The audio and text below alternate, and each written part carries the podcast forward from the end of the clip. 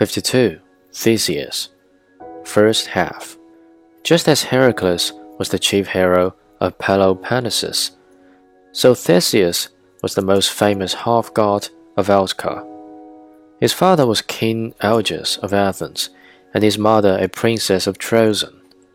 When he was still an infant, his father left him in the care of his mother and went back to his own kingdom. Before he left, Aegeus buried her sword and sandals under a huge stone, and told his mother to direct him to Athens as soon as he was big enough to lift the rock and take the hidden gift with him.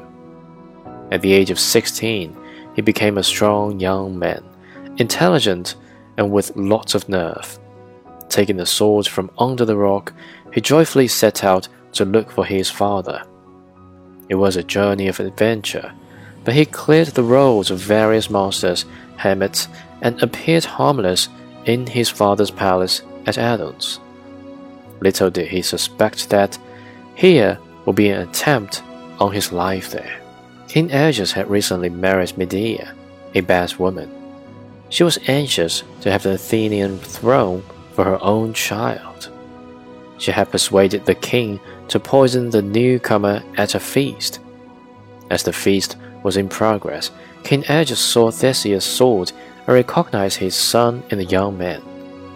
Quickly pushing the poisoned cup aside, he took his son in his arms and declared him his successor.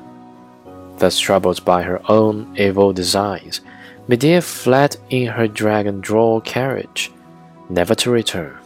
For a time, Theseus stayed with his father at Athens. When the Cretan bull escaped into the area of Marathon, he set out alone to fight with the beast and offer it up as a sacrifice to the gods. At this time, the city of Athens was bothered by the respect it had promised to pay to King Minos of Crete. The Cretan had come to attack Athens, and the god had ordered that the Athenians would have to meet the demand of the Cretan king that seven boys and seven girls be sent to Crete every year to feed the half man, half bull Minotaur. Determined to kill the Minotaur and save his people from further grief, Theseus decided to go as one of the fourteen chosen victims. Before he left, he promised his father that, if he succeeded in his work, he would change the black sails of his ships to white ones.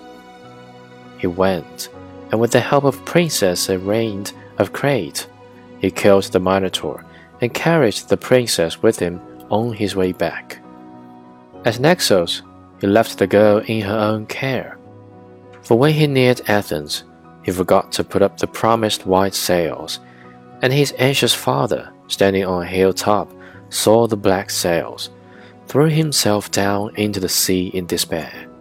So stricken with grief was Theseus that he never recovered from regret. He succeeded his father as king and introduced many good measures to improve the life of his people. To rid his kingdom of the threat by the Amazons, he led an expedition into the woman country and took its queen prisoner. The queen, Antiope by name, was in fact so passionately in love with him that she agreed to marry him. At a later date, the Amazons came to lay attack on Athens on the excuse of recovering their queen. In the battle that followed, the queen was wounded by a chance arrow and died, leaving Theseus a sad widower.